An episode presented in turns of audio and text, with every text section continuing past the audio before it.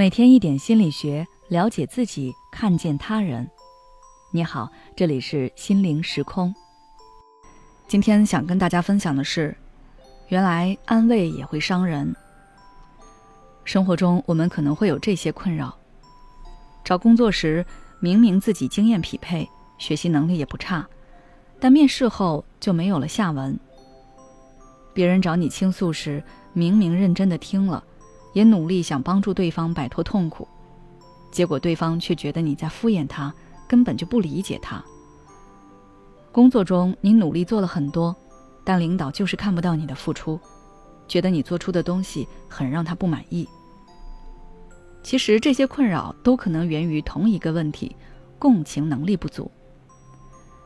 共情能力就是说，你能够设身处地的看到别人面对的困难。感同身受地理解别人的想法、感受，从而做出相应的反应。同时，对方通过你的反应，能够感觉到被你理解了。比如，朋友跟你抱怨生活中的不顺心，你的反应是：“你好可怜，希望你能赶快好起来。”这只能算是同情。如果你的反应是这样的：“你当时应该很委屈吧？听了你的遭遇，我好生气。”好想为你做点什么，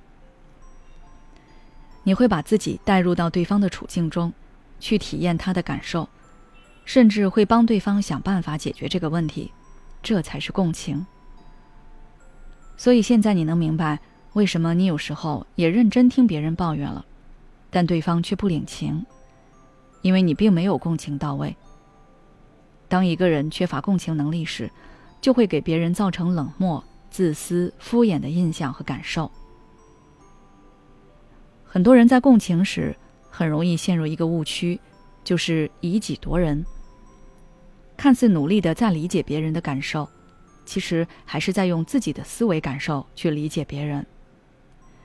比如朋友提到他与去世的某个亲人的回忆，我们一般都会觉得亲人去世了，这是一件很悲伤的事情，当事人心里面肯定很难过。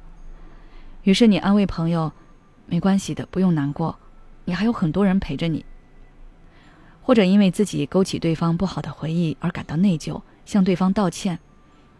你这样的反应反而可能会真正伤害对方，因为对方在提起那些回忆时，他的内心可能是开心的、激动的，他想要和别人分享。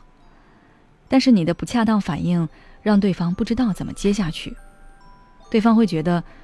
原来我不能提这个话题，这个话题会给别人造成心理负担，从而无法再说下去。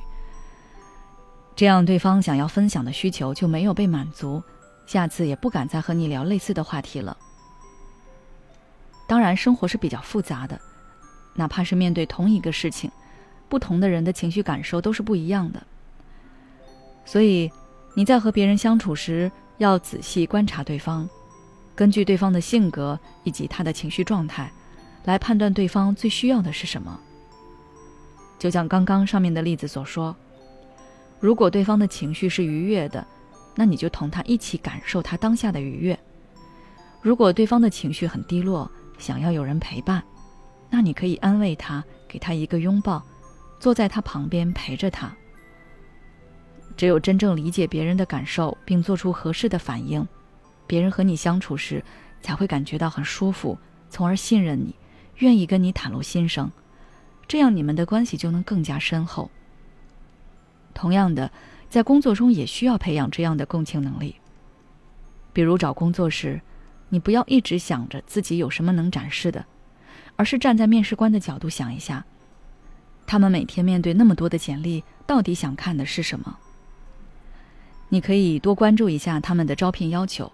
然后把自己与之相匹配的地方重点突出出来，这样你的努力才更容易有成果，被别人看到。好了，今天的内容就到这里了。如果想了解更多相关的内容，可以微信关注我们的公众号“心灵时空”，直接回复关键词“学会共情”就可以了。你知道吗？一个抑郁的人，他所纠结的根源一定是过去已经发生过的事情；而一个焦虑的人，他困扰的却是未来。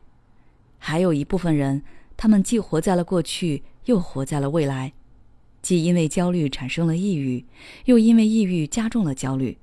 现在你是哪种状态呢？关注我的微信公众号“心灵时空”，回复“爱自己”，再难的路，我陪你一起走。